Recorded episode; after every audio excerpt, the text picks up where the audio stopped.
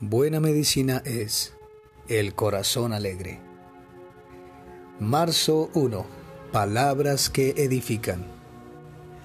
Ninguna palabra corrompida salga de vuestra boca, sino la que sea buena para la necesaria edificación, a fin de dar gracia a los oyentes.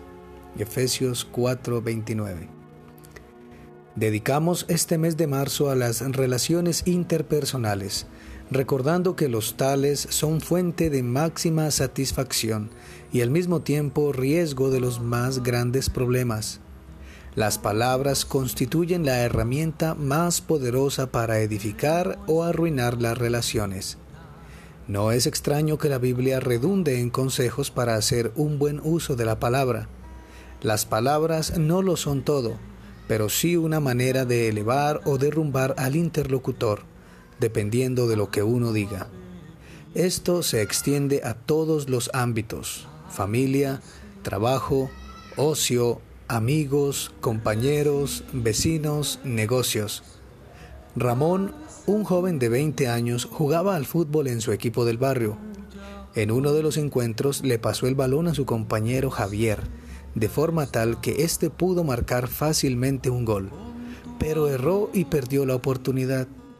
En respuesta, Ramón lanzó a Javier un insulto de los que producen vergüenza en cualquier oyente. Herido emocionalmente por la expresión de su compañero, Javier no jugó bien el resto del partido. Por su parte, Ramón acabó sintiéndose muy incómodo por lo que había dicho. Un tío suyo, que estaba presenciando el partido, le dijo al final del encuentro, No está bien lo que has hecho, Javier. Javier no ha ganado nada con tus palabras y tú has perdido mucho porque tu manera de actuar habla mal de tu carácter. Y lo peor es que la amistad estará arruinada hasta que hagas algo para remediarlo. Ramón reaccionó de forma honorable. Pidió perdón a Javier y admitió que sus palabras fueron inapropiadas, hirientes e irrespetuosas. Ambos se fundieron en un abrazo de reconciliación. De esa manera, la relación se restauró a un nivel mayor que el anterior. Sin embargo, aún quedaba algo que Ramón no había resuelto. Comprender que sus actos no solo afectan las relaciones entre personas, su conducta también daña la relación con Dios. Se sentía culpable y con la impresión de que también había ofendido a su Padre Celestial. Por ello pidió también perdón a Dios si estás enemistado con alguien por causa de tus palabras o cualquier otra razón, no dejes pasar demasiado tiempo sin restaurar la relación dañada pidiendo perdón. Te beneficiarás en tu salud mental y también moral. Pídele al Señor, como hizo el salmista, las palabras justas y adecuadas.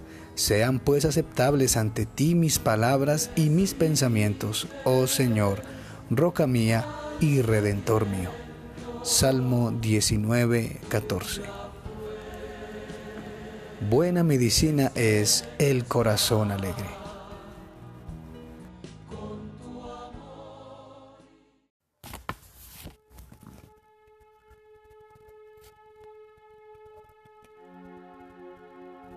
Buena medicina es el corazón alegre. ¿Pondrá el hombre fuego en sus senos sin que arden sus vestidos? ¿Andará el hombre sobre brasas sin que se quemen sus pies? Así le sucede al que se llega a la mujer de su prójimo, pues no quedará impune ninguno que la toque. El doctor David Birkenstock fue mi principal mentor en las tareas administrativas de la universidad donde trabajé en el pasado. El alumnado era por lo general ejemplar. Jóvenes profesionales que se esforzaban por obtener el grado de máster o de doctor. Casi todos tenían familia y contaban con años de experiencia en el ministerio pastoral o educativo o en la dirección de centros de salud.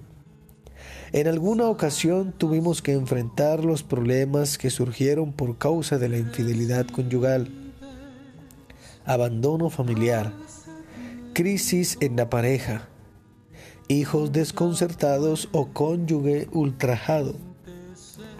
Cuando alguna situación de este tipo surgía en la comunidad universitaria, el rector Birkenstock hablaba con seriedad al cuerpo estudiantil, advirtiéndoles con un mensaje inequívoco que más o menos decía así. A veces hacemos cosas sin pensar y luego tenemos que acarrar las consecuencias. El adulterio conlleva efectos muy serios, por eso muchos lo llevan a cabo en secreto pensando que nunca saldrá a la luz. Pero si alguno cree que va a engañar a su mujer y su acto no se va a descubrir, está muy equivocado porque Satanás se encargará de que tarde o temprano se descubra el engaño y se propague. El rector sabía que el diablo saca mucho partido de hacer errar a los dirigentes y personas de influencia en la iglesia.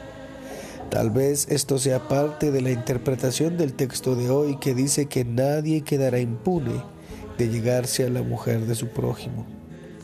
Jugar con la tentación es jugar con fuego. La actitud más sabia es la de abandonar el sendero hacia el mal cuanto antes. El deseo sexual es muy poderoso por ser un proceso instintivo y puede resultar muy difícil de detener una vez se ha llegado a cierto punto.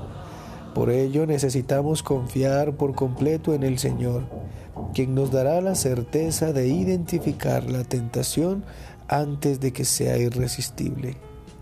También nos dará la sabiduría para no iniciarnos en los pasos que llevan con seguridad a consumar actos sexuales ilegítimos. Por último, cuando nos ponemos en sus manos, el Señor nos dará la fuerza para huir de la propia trampa, como cuando la esposa de Potifar asió a José por la ropa diciendo, duerme conmigo. Y él, dejando la ropa en manos de ella, huyó fuera de la casa.